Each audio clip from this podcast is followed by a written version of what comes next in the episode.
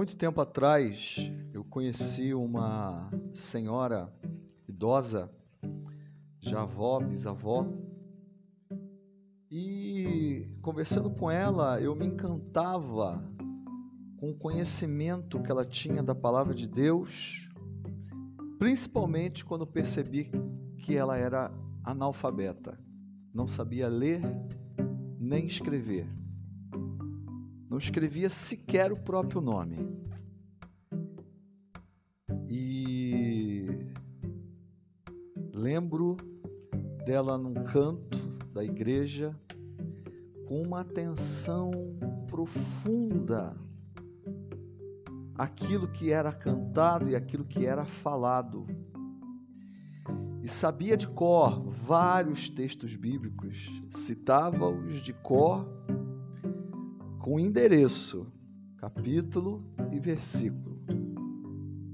Uma mulher de fé, uma mulher que todos recorriam a ela para que ela orasse, uma pessoa que, nas suas limitações, é, é, realmente a palavra tinha se cumprido na vida dela, ao ponto dela se tornar aquilo que Jesus falou do interior saindo rios de água viva, em que todos a buscavam e procuravam se saciar naquelas águas que fluíam da vida dela.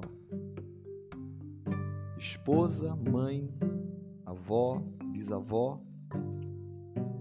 mas que tinha alegria de mesmo na sua limitação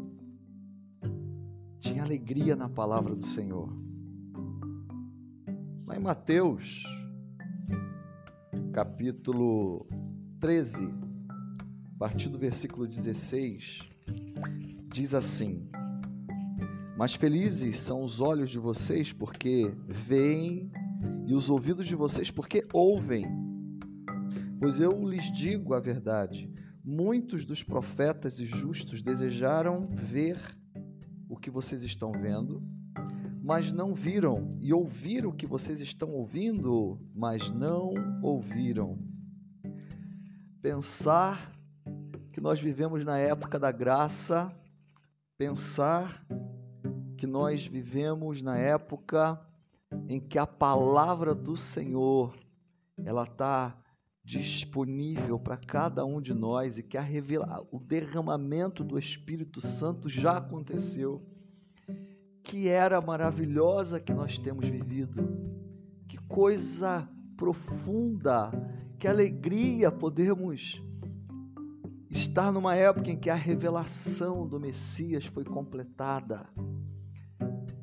Sabemos quem é o Messias Sabemos da sua história, sabemos da sua morte, sabemos que ele enviou o Espírito.